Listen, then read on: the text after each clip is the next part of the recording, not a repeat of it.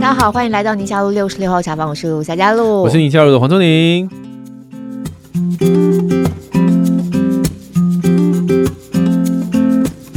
好，最近有些题目呢，就想要做系列的嘛，哈，最近会碰到的像是变老的勇气，已经系列好几了，然后还有就是针对 AI 啦，哦，因为其实我们的许愿池，还有我们在节目当中时不时都会提到跟 AI 有关的话题，嗯，然后有的时候我就觉得说，哇，这个趋势上面变化实在太快了，对，那以我们节目的属性来说，好像也没有办法说。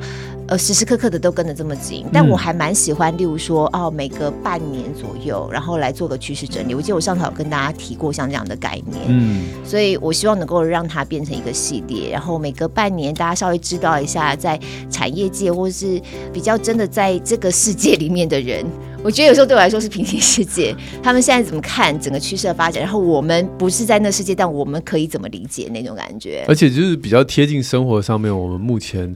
在对孩子的教育或对自己的职涯的规划，是不是会有一些冲击跟影响？啊，例如说我们的友台，他们最近啊，就有一个 AI 主播。啊！你有看到这个吗？当然没有啊！你有看到？我都只看你。哎，谢谢你，骗人！骗了你，怎么那么容易被发现呢？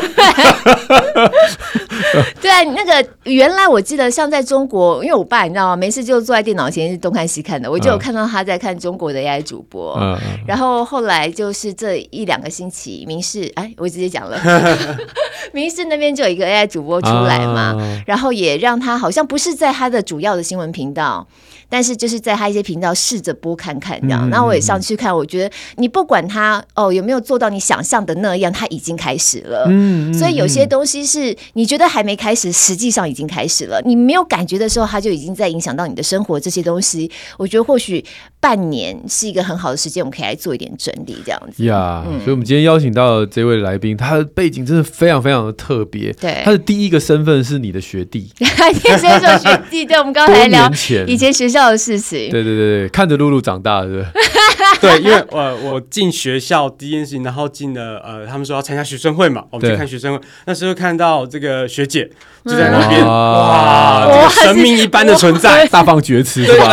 没有，就是哎，所以你那时候有去学生会哦？对啊，你就坐在主席桌这样子讲话，我就觉得哇，这印象超深刻的。天哪，我那时候到底讲什么？赶快介绍一下学弟的名字吧，还没出来。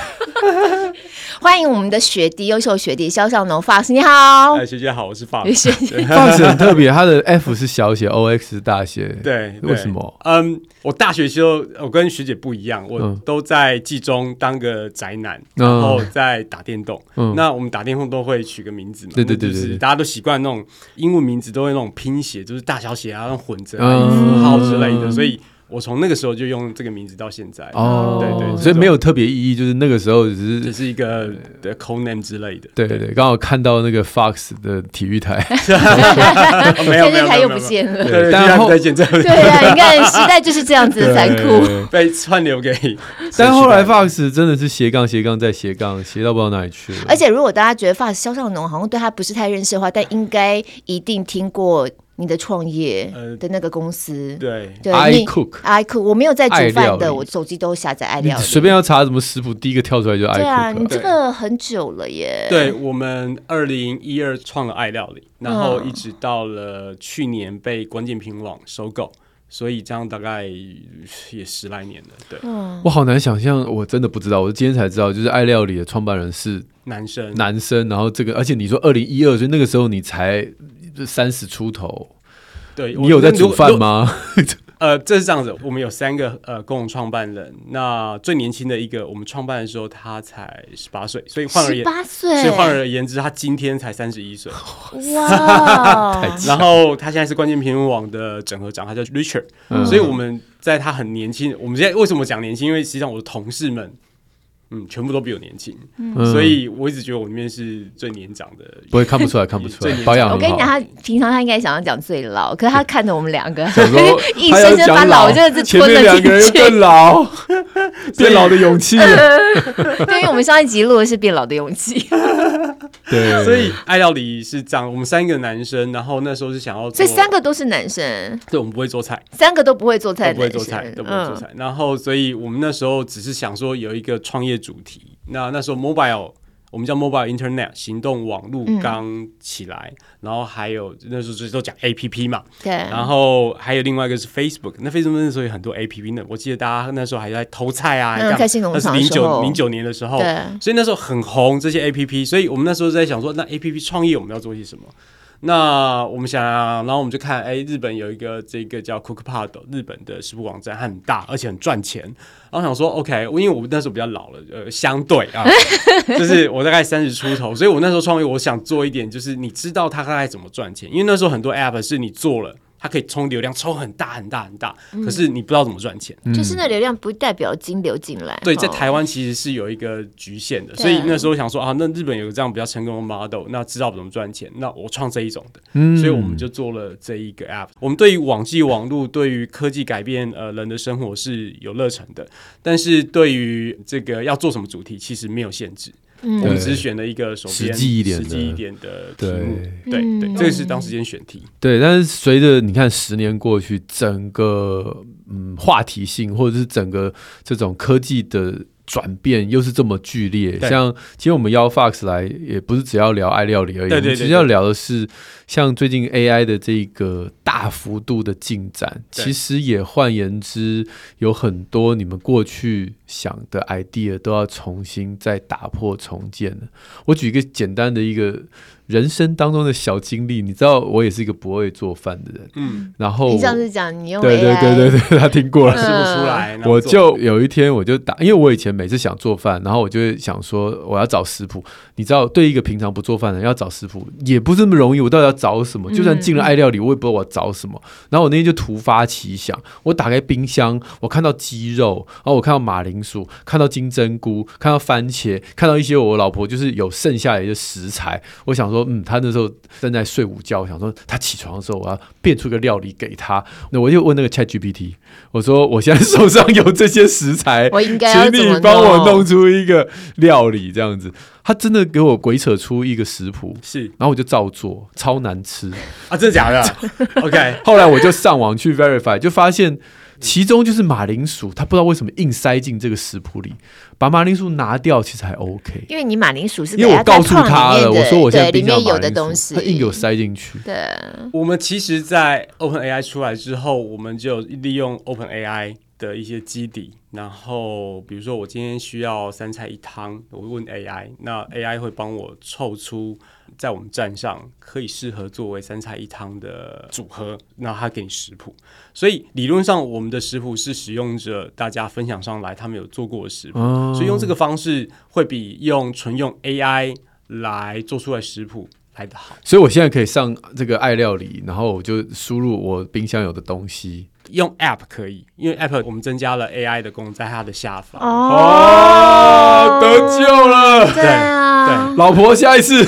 不会再有那么恶心的马铃薯，所以这个都是一直在前进的过程当中。对，所以短短这几个月，你们就把它整个 app 增加这个功能。我叙述一下那整个过程，就是我们十月公司卖掉，然后十一月底跑出去玩，嗯、然后十一月底回来的时候，我看到就差不多，就刚好就看到 ChatGPT 出来的。然后第二个是呃，看到另外一个叫 Midjourney 画画的，嗯，对，那个时候是 V 四第四版本，两个都有一个非要性的进步。我那时候真的是十二月，我非常的震撼。那震撼的结果就是哇，那你开始要想应对策略了，因为你一想到说图像跟文字会有大量 AI 产生的内容，而且 quality 都很好，嗯、那怎么办？嗯、因为我第一个想到是因为我们是媒体，嗯，除了 iQOO 之外，还有那个 Inside，Inside，尤其 Inside 是一个科技的媒体，对新闻媒体，那这两个都是现在都属于关键评论网的，嗯，那你可以想象哦，就是假设如果我们的编辑都用这个写。那是不是很多编辑就失业了？那个时候是这样想，那个时候这样想。然后，如果我现在不用编辑，我甚至我可以想象，我用全自动化的方式去做完，因为我们是做网络、做科技的。那你可以这是可以做想象得到，可以如何去实现这件事情？对。那你就想说，哇，那这对我们的产业会有很大 impact。嗯。那你要做很多的应对。对。然后第二个是有一个那时候 debate 最多的是，他们搜寻引擎会有巨变，因为那时候就在想说。AI 这件事情会取代掉 Google，对，我们不再是用搜寻了，我们是直接问 AI，然后他给你的是答案，他不是给你很多网页。对，但是会刚刚刚刚讲到医生刚刚讲的这个问题，就是它其实是有问题的。对。对，所以后来发觉这件事情没有那么可怕，因为还有一些问题没有被解决。但我认为这是短暂的，呃，会花上一些时间解决，但是但终究会终究会被解决。那那时候其实还不明白这件事，因为那时看到这个威力，当然就很震惊。所以我就很惊吓之余，然后十二月底我就跟老板提了一些 AI 的方案。那一月我们就开始做了。一月我第一件做的事情是因为 ChatGPT 很会翻译。对。那我们现在就是用呃 ChatGPT，我原本我们爱料理的食谱只有中文的，我们把它翻成英文、日文。嗯，那接下来是韩文跟西班牙文，嗯，全部把它翻成其他语。哎，你要反攻那个日文的市场？对对对对对，当年是看了日文的 app，对，然后现在你要反攻它。对对对对对对。所以是什么？你就是直接在当地的市场上架，然后他进去点的东西。呃，其实这个比较像是 SEO 布局。呃，我不知道您的理不理解，就是我们现在要抢关键字，比如说我现在有一道是宫保鸡丁，那宫保鸡丁这个食谱，我们可能在 Google 搜寻已经都是第一名。那可是我们在日本的没有，因为我们没有日文的。嗯、那所以我们先把这个页面建好了，嗯、然后可以被索引，被 Google 索引得到。那我现在没有积极推广，我们就是很比较被动消极的，但是。你难保可能你慢慢排，你可以排到比较高的搜寻的排名，那你就会被人家搜寻得到，被人家点击进来。我们就日本的流量。所以 SEO，我跟你讲，我就是很想提醒你，我们今天就尽量减少三个字母拼在一起的。对对，我明白明白。搜寻引擎优化。OK，SE 我知道了，搜寻引擎 O 是优化。对对对，OK OK，Optimize，就 Search Engine Optimize，就是搜寻引擎优化，就是一种行销的技巧。对，所以他们前几天在都折磨我啊，他们现在都把我的文章重新改。嗯，然后就是又用 SEO 的优化搜寻，嗯，对，想办法抢到前面，就是要让你的使用者在打关键字的时候，你的东西会先跳出来。其实各位没有那么难的，你们就搜寻任何主题，前面加黄松宁就可以啦。优化什么呢？不是，他不是要已经认识你的人认识你，对对。对，他反而是要不认识你，透过这个你的文章，对对，所以所以其实 SEO 的原理是这样，就是让不知道的人在网络上搜寻到你的文章，搜寻到，进而认识你。所以买你的产品，呃呃，你可以看到很多的，尤其是保健用品、营养品，他们比如说人家维他命可以怎么吃，对啊，然后你就会找到某一些，你可以看到精心雕琢的。文章。一整页，第一页大概都是。都是啊，第一页都是。我上次去演讲就是这样，我搜寻益生菌跟感冒，对，一整页前面是有标赞助广告，后面全部都植入，所以你基本上第一页都不用看。那还要小心，以后很多一页式广告的那种诈骗的。一页式广告进不了第一页了，呃，比较难，比较这比较难，呃，不能讲那么绝对，但是还是有，但是大部分时候 Google 有办法挡下来。哦，大部分时候，大部分都是精心雕琢的文章，精心雕琢的文章，所以我们会叫做那样的文章叫对搜寻优化的文章，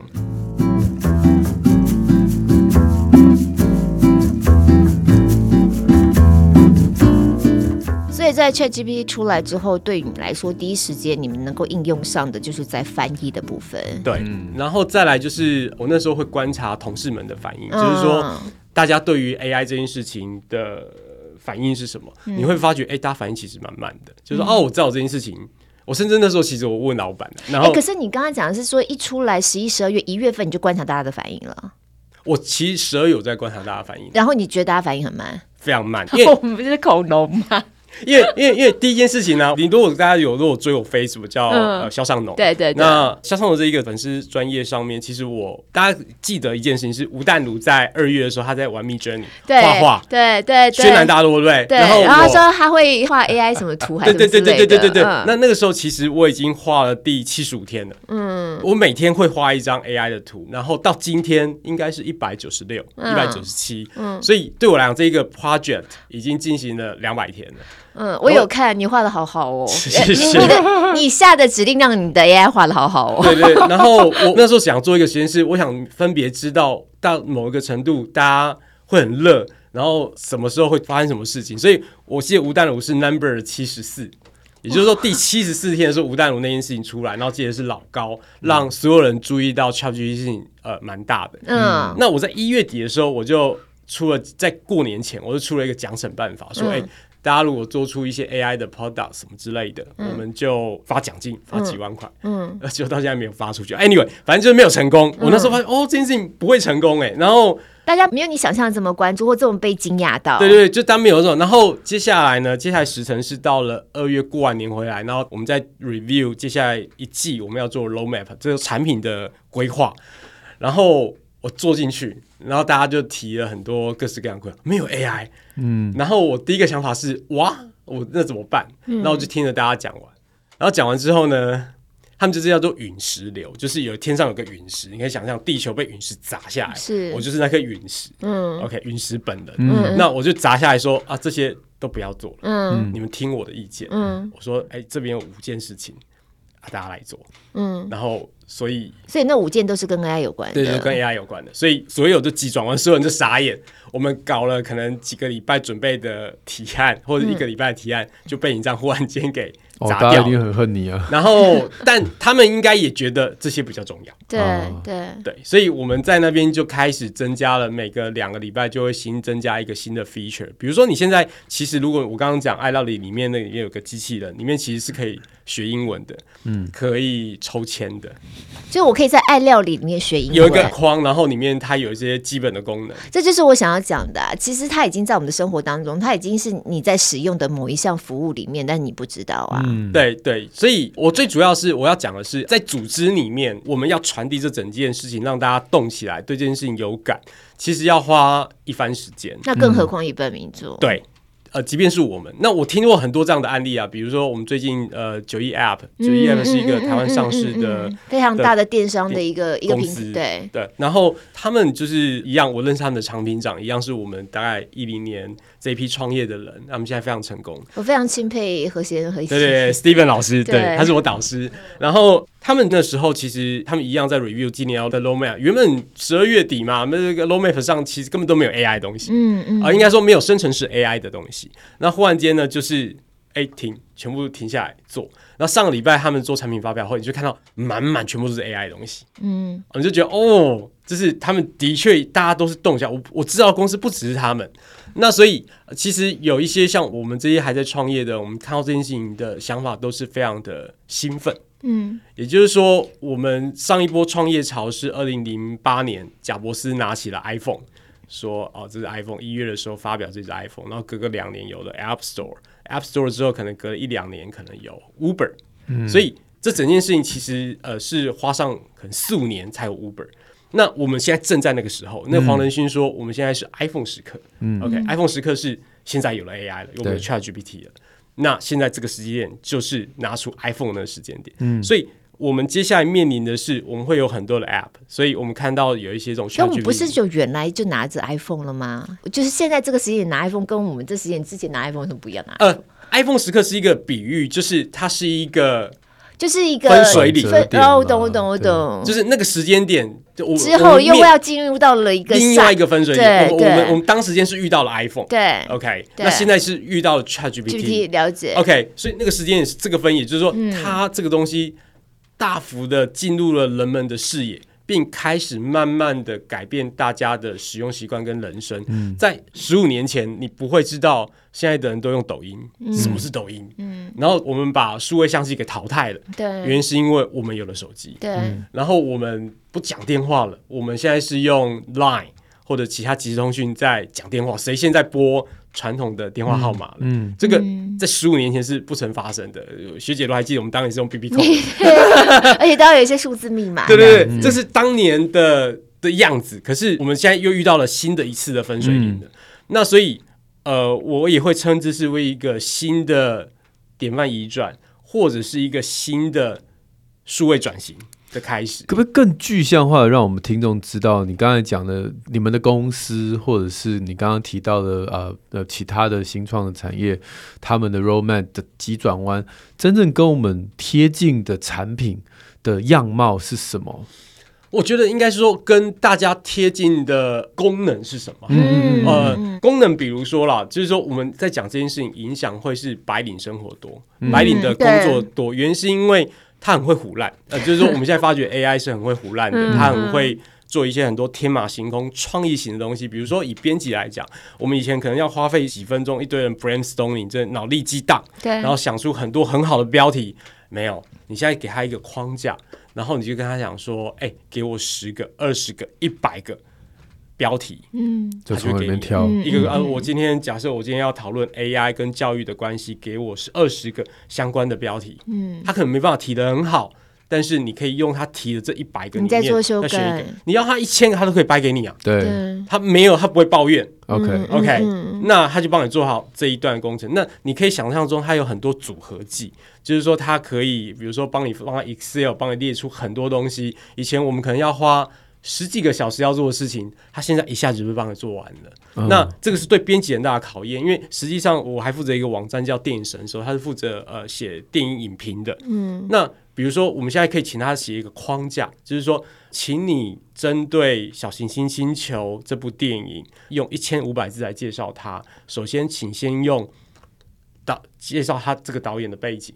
男女演员有谁？他们有什么特色？那再给我这个剧情，你推荐的五个原因，嗯、最后给我一个反推荐不推荐的原因。那他要先看过这个剧啊？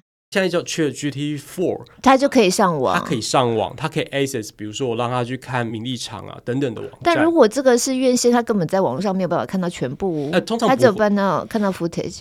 呃，通常不会，因为原因是因为通常电影出来之前就会有一些 review 了哦，或者是当下其实美国的，他就透过那个他就可以，他就可以知道。那还有一些是历史的，比如说这个导演以前导过什么东西，那这个演员以前演过什么东西，有什么东西建厂是以什么为名的，那其实他就可以写出一篇我觉得蛮好的一千五百字的影评了。嗯，那这是对编辑很直接的冲击。那你可以想象。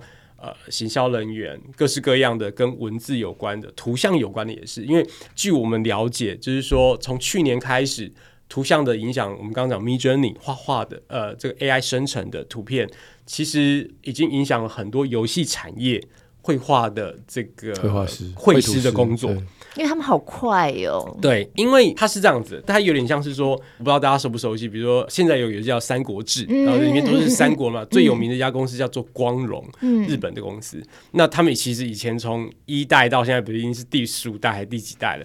他每年都会画一堆的这种武将的头啊，嗯，呃、都很精美嘛。嗯、那以前是日本人画，后来是定了这个风格之后，给中国人呃代工来画。那现在做法是。啊！我就把这些武将全部喂进去 AI，对，叫他再生一个，让他再学，然后再生成一千个出来，嗯，再挑，那其中一千个一个，对啊，对啊，他一下就给你了。对，那你挑完之后，可能人再下去细修一下。现在 Photoshop 在 AI 之后就更厉害了，嗯，那其实它就改变了所有绘师的这个呃产业的生态。虽然有些人会觉得说它不够完美，有很多绘师会不以为然，但是。确实，在这一块已经开始影响蛮多人的生活。中国那边影响很大。那怎么会先前 ChatGPT 一出来的时候讨论这么热烈，然后过了半年之后声音小了这么多？是因为大家就是默默的在进行了，就不聊了，不讲了，还是怎么样？我先问两个实际的问题。第一个就是因为我也有的时候为了写一些东西，我就叫 ChatGPT 帮我写，他写到一半会卡顿，卡顿。请问吗？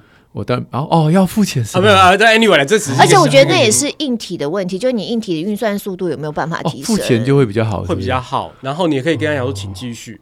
对，有我有请，其实他有些就是他还是会卡住，请继续还是会他有些会卡顿，就到中间然后就说我表现如何这样，然后就给他补好，因为你没付钱呐。你可以把它想象成它是 iPhone 的第一代好了。哦，就是我们现在回去看二零一七年的 iPhone，就是哦这荧幕可能比我们现在荧幕可能小个一半。哦，然后的颜色色彩不好，相机也很烂。但它就是第一代，好好，这是第一个问题。第二个问题就是说，那你像刚才讲到的文章或者是一个游戏的这样的图像，那请问它版权是谁的？哦，这好像好多讨论。呃，这件事情我没有办法这么概括的回答你，那我只能跟你讲说，我们现在全部是看美国。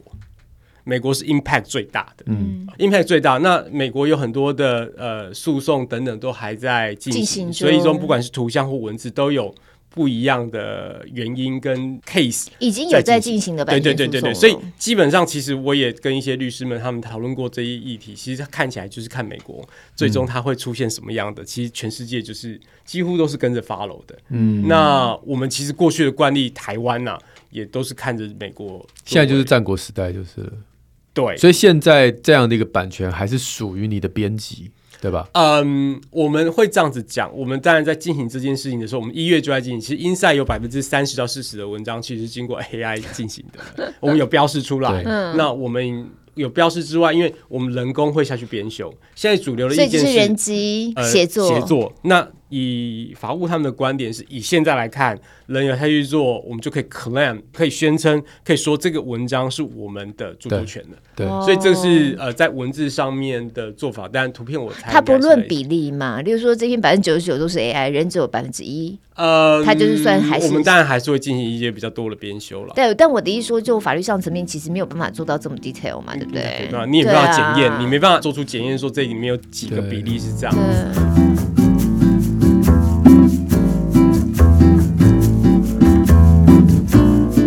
之前我我有一个朋友在金融业。嗯他说：“其实他们现在很金融，因为他们都有风险评估啊，哇啦哇啦，然后看这些他们所投资的集团有没有什么样，目前有没有猫腻在里面啊？他们要减少或增加的投资，很多很多类似的事情，其实是可以有了这个 AI 的介入之后快很多。但是他说，这些人不会失业，因为老板冤有头债有主，出问题他 还要找到一个人，就还找到负责人。对，所以你工作量减少我不管，但是以后出事就是你负责。所以今天 AI 做出来的东西，你一定得从头盯叮叮叮叮叮到尾因为我没有要把事情怪在 OpenAI 这个系统上，对，就是你。所以我在想说，有没有可能就是这样子，在刚开始出来的时候，所有的白领阶级其实都还蛮焦虑的，感觉起来好像我的工作某一个部分都可以被 AI 取代，那我以后怎么办？这种，可是到了近期，听到大家这方面焦虑反而减少，有没有一个可能，就是因为你发现自己的硬体还不足够成熟，或功能不足够强到像这种生成式 AI 可以非常顺畅的运作在你的硬体里头，所以你就会碰到你刚才的问题，你就觉得啊，它可能没有我想象那么好用，它就很容易卡住。因为我没付钱啊，但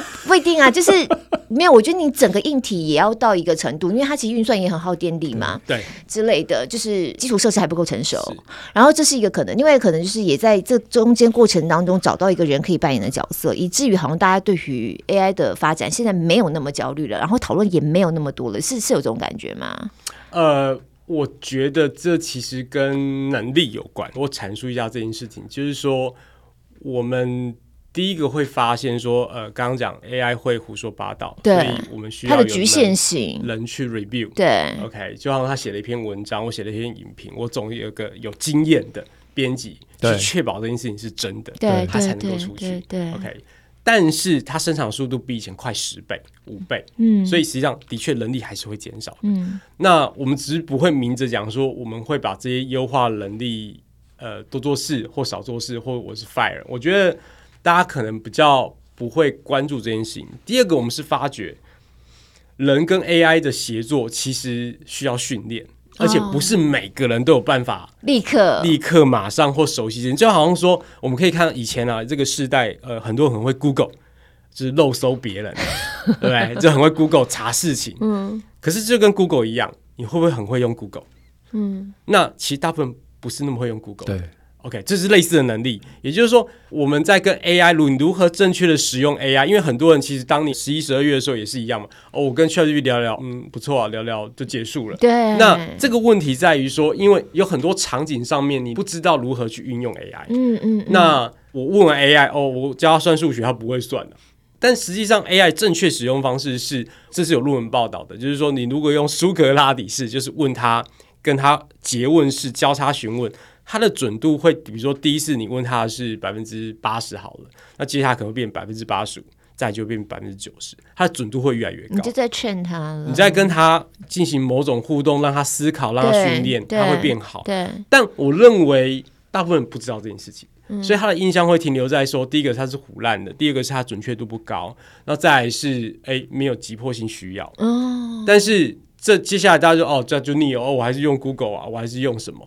所以慢慢的，它的确会这个热潮的确就我们看搜寻结果，就是那个呃，ChatGPT 的使用量是一个让忽然间暴升，在可能一个月暴升，暴升到顶之后，它慢慢平下来。嗯、现在最近一个月是弯下来的，往下滑一点点。嗯嗯嗯嗯、所以大家想，哦，这个热潮是不是过了？对，它过了。但是我们现在在思考的是如何实际把这些东西更加的应用。嗯、所以我觉得大家的应该思考说，如何更把这些东西融合在生活里面。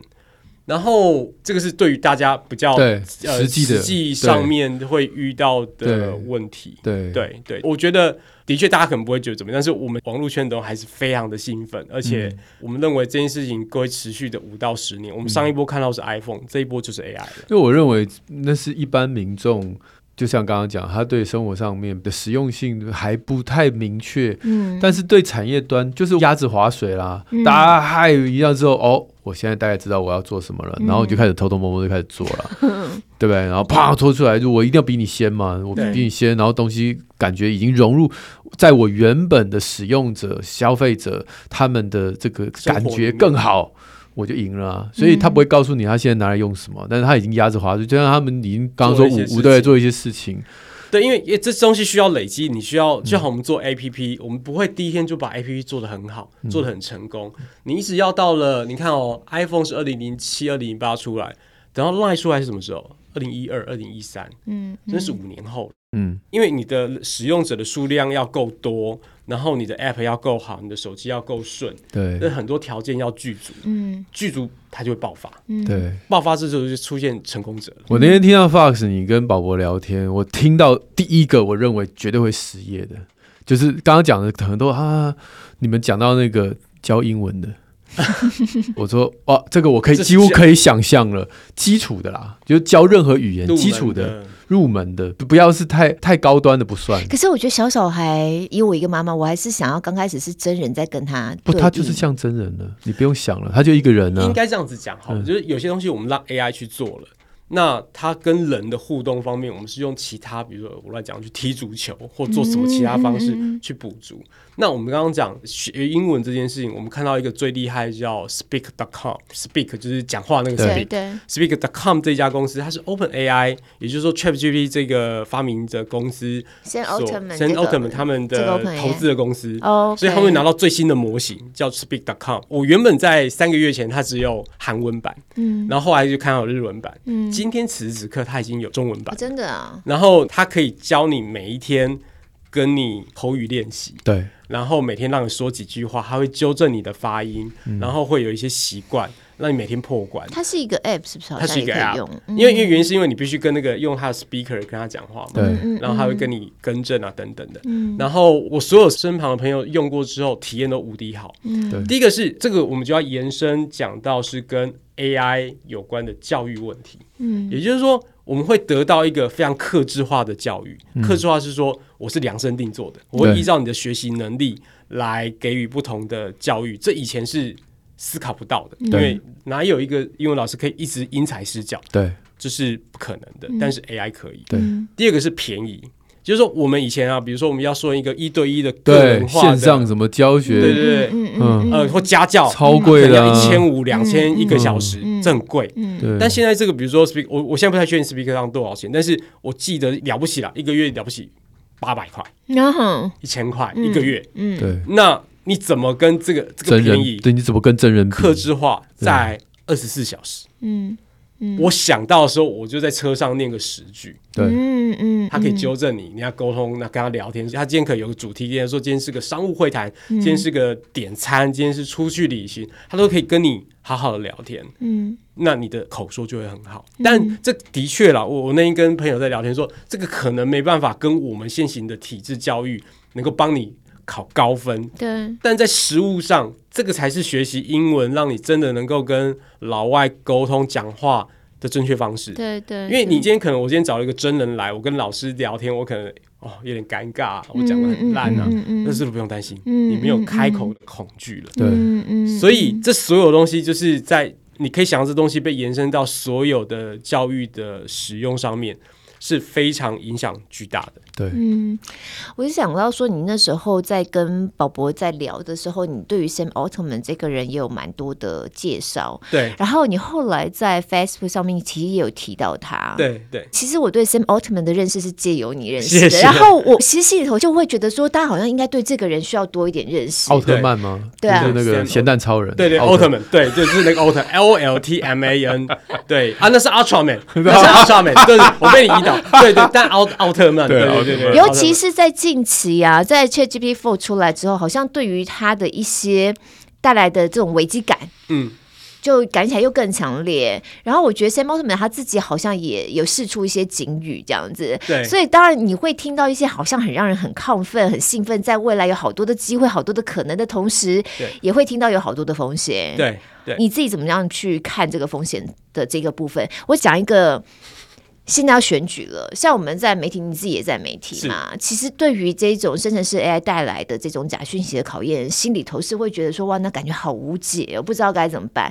那你说今年台湾选举，接下来其实美国也大选，我觉得在搞这个，他们真的会搞的人，会让整个社会面临到很巨大的风险。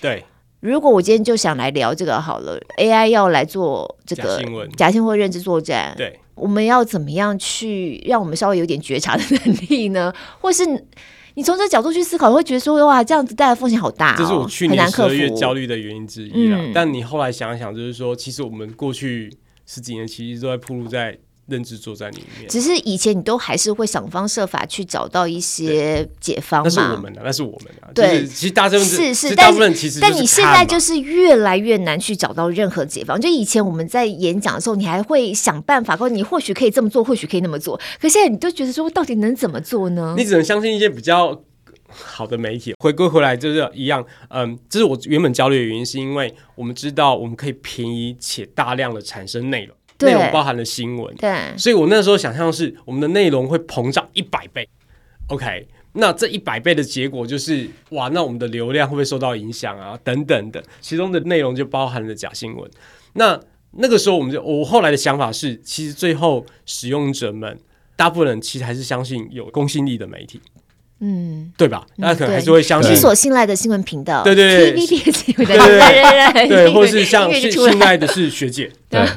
对，我们变成是那个 review 的人，嗯，大家相信的是你这个人跟这个 brand，所以 IP 会更重要。对我，其实，在思考这件事情的时候，我就觉得，对我们自己所有新闻工作者，其实你必须要心里头，你要知道这件事情，大家因为依赖你去把关，对。你就是那一个把关的人，那但有很多其实是流传在那边无法验证，或大家做了梗图或者是迷因图或什么之类，那个可能无法控制。但是最终我最终相信的是，为什么我会一月开始做很多 AI 的实验或干嘛？其实我也是试图去想当其中一个大家可以信赖的来源，当然我也可能会出错。但出错可能会降低一点点。对，我也是这样跟大家在讲，因为有的时候我们来的来源本身是错的，也必须要经过一段时间的查核才发现。然后现在又要又要非常求快。对，你不要讲说我透过网络上得来讯息，有的时候政府喂给你的讯息可能就有问题。他原本就已经用他的方式去诠释这件事。对对对，例如胃药安之类，就到现在大家还搞不清楚到底是一个什么状况。可那时候在烧的时候，其实感觉起来现在好像要回溯那个来源。也来不及了，对，因为你那个状态就是你必须要立刻就要去处理的事情，对，所以现在就变成大家舆论会分成两三派，就是说哦，这个都时间过这么久了，大家感觉认知就完全不一样了。那我认为这是当今社会其实本来就面对的问题，这也不是 AI 造成的结果啦。所以其实这件事情本来就存在，问题本来就存在，AI 也我觉得只是它它会让它变得更难。对对对对对对对，然后有些人要操作的时候，会让你觉得你简直就是在天罗地网当中，你无处可逃的感觉。对，所以我们当然 IP 的认证，或者是让人呃，我我讲的是 IP，不是呃，就人呐、啊，这个权威性跟这个被认证认可的感觉、信赖的感觉是无可取代。对，尤其在这个 AI 的时代。哇，所以又回到人本身。对对对对对对，所以这其实是真的是两个面向都会一直发展的。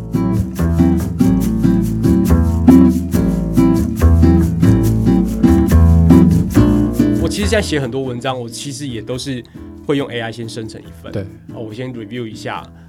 比如说我介绍，我最近一直在剪短影片嘛。我最近其实 AI 比较没那么疯狂的时候，我现在就开始做很多跟形象有关的事情，在试着做一些嗯短影片。我现在我会用抖音，我会用 Short，我会用 Reels，所有都用。然后里面可能会有一些介绍，比如我今天去了嗯这个美西的某个景水某个水族馆啊，一堆介绍嘛。那你就叫他说啊，你去几个地方，把它浓缩成两百字，然后看这两百字我要，那改一下就贴。对我来讲，这叫行销素材。嗯嗯嗯、行销素材，你的制作时间就会变得很短。就你 PO 的长文，其实你我就看花的时间就很短了。对对对，所以这个对于会做内容的创作者，会用 AI 的人，其实是很省力的。真的，对。所以这个其实改变了很多事情。你可以说它没有改变，但其实也改变了很多事情。嗯、对我来讲，变我以前做一份 content 我花很多钱，但我现在可能二十分钟我就搞定了，那我就去做别的事情。嗯，所以你可以看我在剪一段影片，我又可以做 AI 生成图，在干嘛的？但是我又回到现在我们的教育问题。对，对，就是你的基本功还是要有，如果不够。你其实也没有办法去辨别你今天生成的这个文章到底那个他出错的警觉性。对，我举例来讲，像刚刚 Fox 说他现在写文章都采用 ChatGPT，我刚刚已经分享我的经验，你就知道其实我也偷偷在用了。那对我来讲，这个文章一出来，它里面有很多数字。那你要怎么这个警觉性说这个数字怪怪的？嗯，那我要回过头去看那个原始的资料，然后让我知道说啊，这个原来它 AI 误解了。但这个基本功不是我今天才得到的啊，那是我常年来在这一些领域上写文章所得到的那种直觉。那如果你今天没有这个直觉，你就每个数字盯吧，你看你盯到什么时候，嗯、这个数字也查，嗯、那个数字也查，而且、嗯啊、里面可能有非常非常多的资料，你都必须要 verify，那你还不如重写，我记起来就好。对，对，所以呃，不只是文字的知识的，其实我认为美学的也是一样。嗯、也就是说，今天 AI 产出一张图来，你怎么知道这张图是漂亮的？真的很主观呢。对，但是你每个人有每个人的风格，啊、但是它有一定的美学的概念，你如何去训练出来？如何去欣赏这件事情？对，我觉得比以前更难。然后就是你当身为一个把关者，你怎么去把关这件事情？然后你要下这些指令，你要如何下对的事情？如何跟 AI 沟通，让它对到你要的图？哦，这件事情也是要训练，不管是设计或者文字都一样。对，所以呃，基本功训练，我觉得的确是更重要。但是我觉得整个教育体系要大幅的改变。嗯，怎么样的改变？你觉得比较符合趋势走向？嗯。我觉得这正对于东方的教育体系应该是很大的冲击。我们以前都是死背的，对。但是实际上有了 Google 又有了 AI 之后，你其实这些死背的东西根本一点意义都没有。对。你整个考试的模式，比如说今天叫你写一篇文章，可是学生就是叫 ChatGPT 产出来，他就把作业缴了。那其实这个训练就就没有用了。了对。那这课题反而变成是因为现在其实有蛮多老师已经开始实验这样的方式，就是说。我就是要你用 AI，那你也要说你有用 AI，嗯，那你如何跟 AI 一起协作产出一个比较好文章？你怎么去修改这件事情，让它变成是你要的样子？嗯，这个能力改出来，嗯、对，你便是一开始学习就在学习如何。所以在学校里头，前段时间讨论到底要不要把 AI 放在要。嗯，它是个协作，嗯，也就是说，学习怎么跟 AI 协作这件事。你如果协作的话，你的能力会被放大。我们现在 AI 叫做放大器，你可以让你的呃工作效率提升十倍，我们叫放大器，嗯、让你能力放大十倍。那你如何跟他好好相处，让能力放大十倍？但我觉得那跟基础教育、中等教育、高等教育还是不同的阶段呢。你在基础教育的时候，你还是必须要有这些基本能力的建制。对。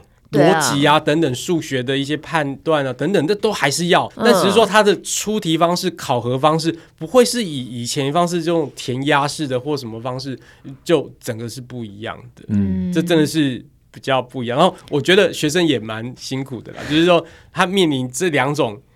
不同的方式冲撞，对，然后我就哇，这真的所有家长们应该都觉得很崩溃。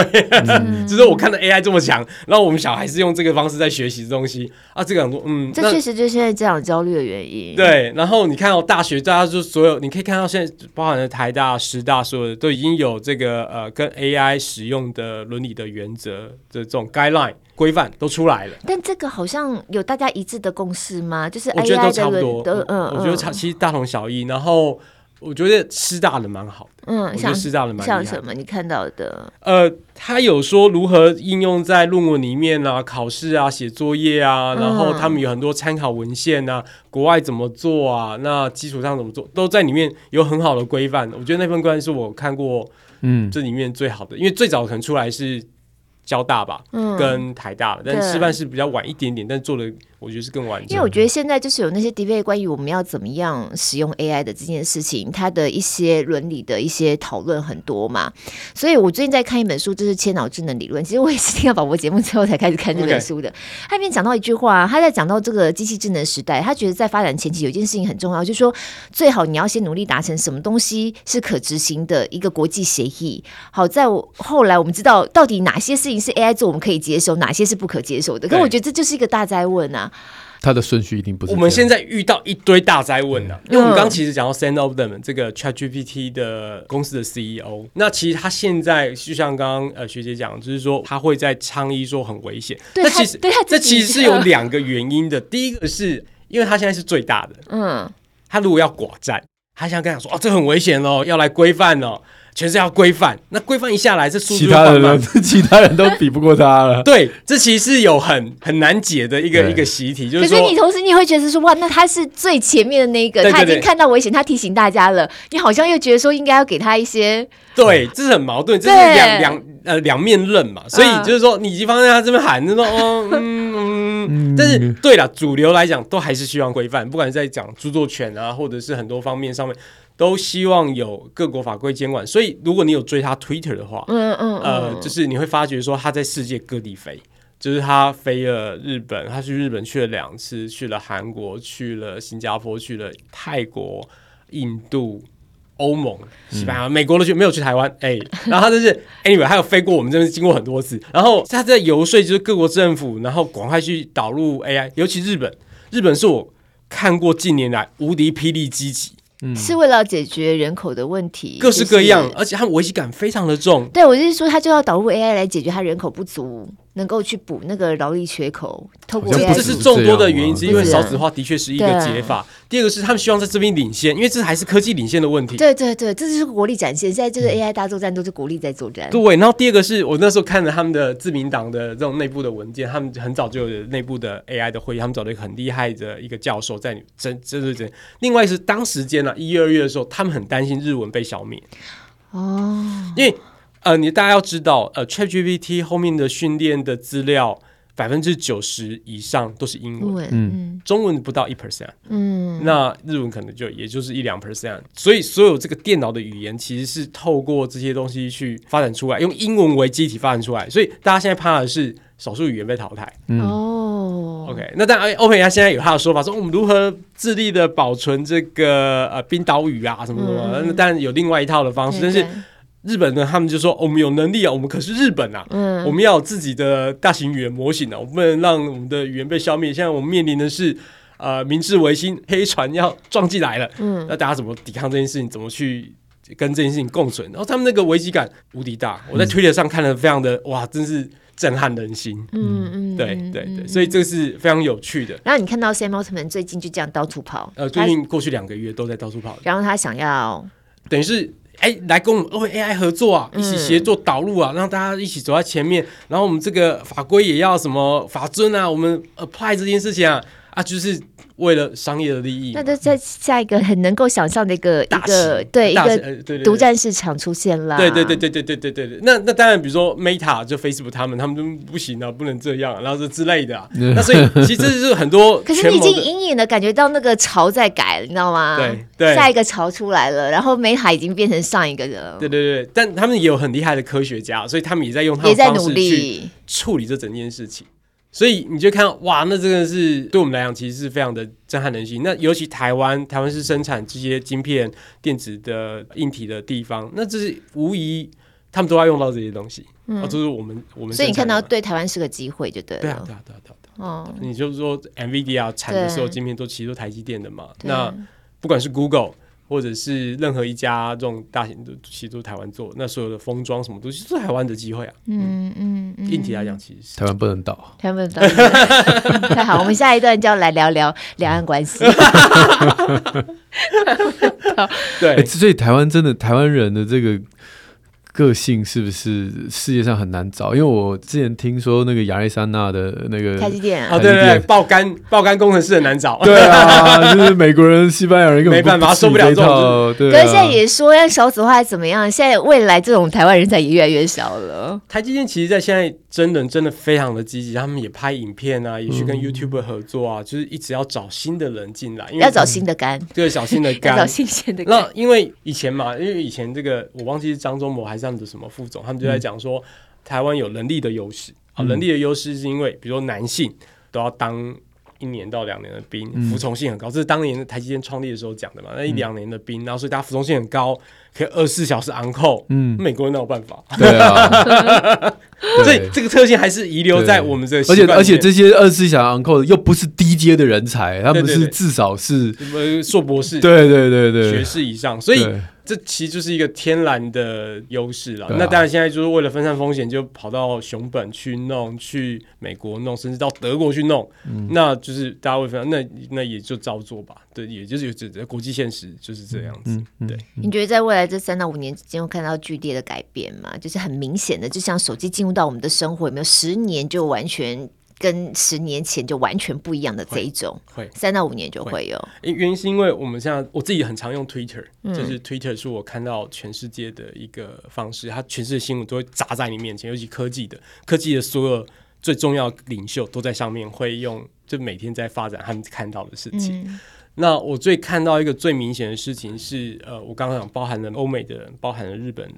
包含了韩国人跟中国人，那他们都在上面，那你就看到各式各样的言论。我觉得一个让我让我在此此刻还是这样子讲，就是说全球在今年年初一起在同一个起跑点开始跑步，嗯嗯嗯，所有人都看到 ChatGPT，所以中国开始模仿，哎，我要我也要做中国的 ChatGPT，日本人也说我要做这个，这不是同一个起跑点吧？因为每一个国力的状态不一样啊。呃，同一个起跑线一起起跑，对，但是怎么跑，跑的姿势，那就是。大家的问题啊，起跑点是一样的，嗯，那当然跑步的速度能力不一样，嗯、那怎么跑，嗯、跑哪个方向，嗯，那是每个国家的决定。但这是一个新 age 的开始，new age 的开始。你就看到所有人真的是同个起跑点，就我们在研究，比如说我们我们刚刚讲爱料理在开发某一些东西，我们遇到了某个问题，你一看哦，玉山金控会遇到，OK，再来你看到美国也遇到这些问题，嗯，所有人在同时遇到同样的问题，解类似的东西，嗯、发展路径。尤其是过去三个月到半年，那路径都好像，嗯，就是我们在看这些内容，在看这样分享的文章之后，感同身受，嗯，我们有同样的困扰，嗯，我们面临的 AI 的这个瓶颈或某些解决问题的方式很类似，嗯，哇，那种就是，哇，我们真的在参与一个全球的竞赛。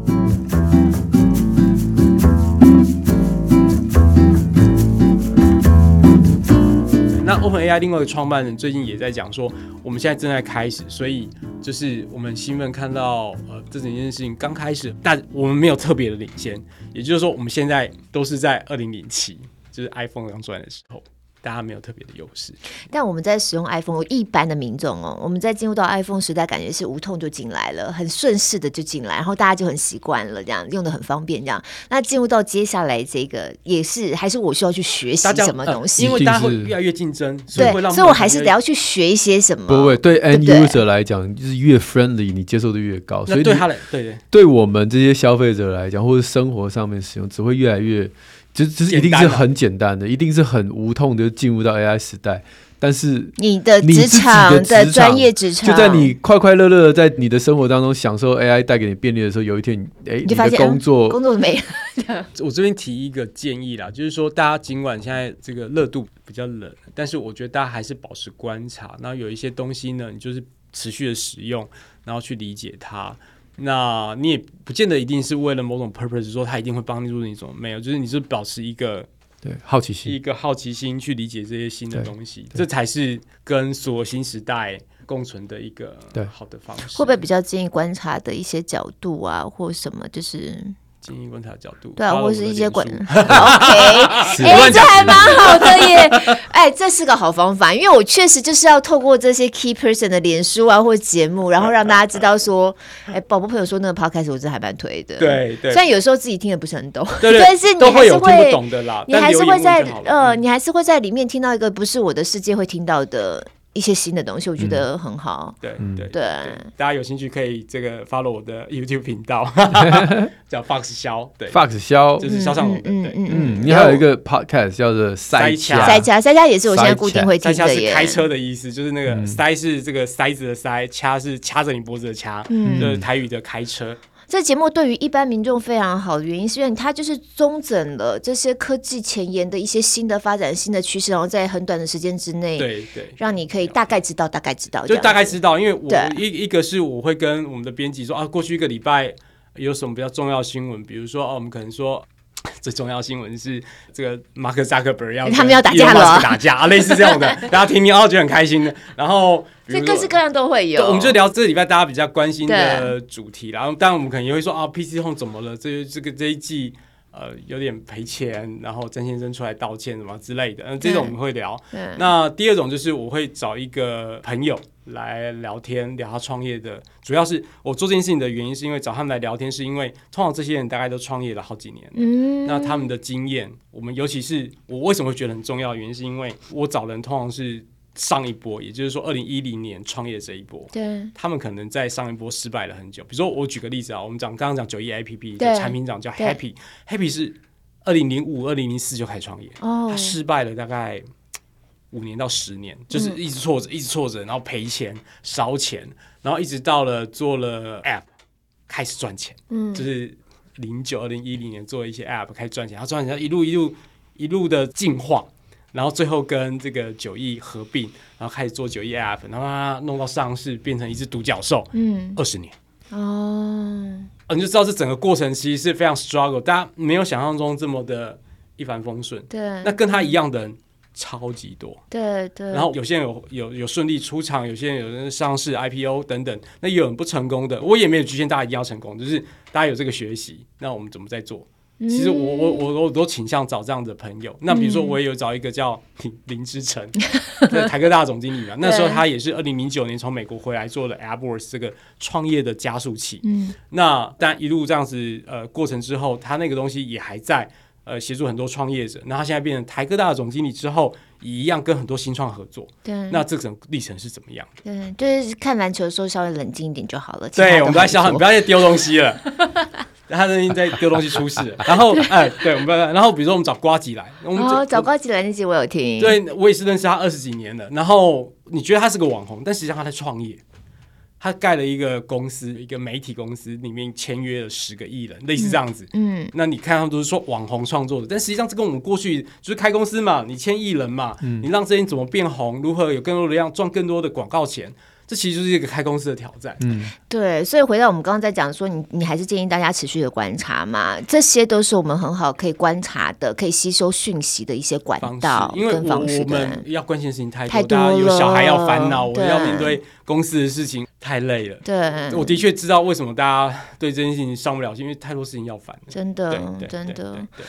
我今天其实还蛮想推荐的是那个，也就是我刚刚有提到那本《千脑智能新理论》，嗯，就是我听了宝博朋友说之后才去把它买回来的书。嗯，那本书它分了三个部分，因为它的作者哈是专门在做脑神经科学的研究。他他后来他原来是做 Palm 的那个企业家，那个创办人。很久以前我们曾经有用过那个，长相智慧型手机啦。对对对对对对，智慧型手机之前的事。对，如果知道那个产品，应该跟我们差不多年纪了。对对对对对，对，他是那个创办人，但因为他一直很想要知道我们大脑到底怎么运作的，我们到底怎么去思考，可他提出来的一些研究方向呢，在过去他去很多研究室去提案的时候都被打枪，所以他干脆自己成立一个实验室，专门在做这个题目。嗯、然后最后呢，他就有做出这个千脑智能理论的一个理论架构，那是放在他的第一个 chapter。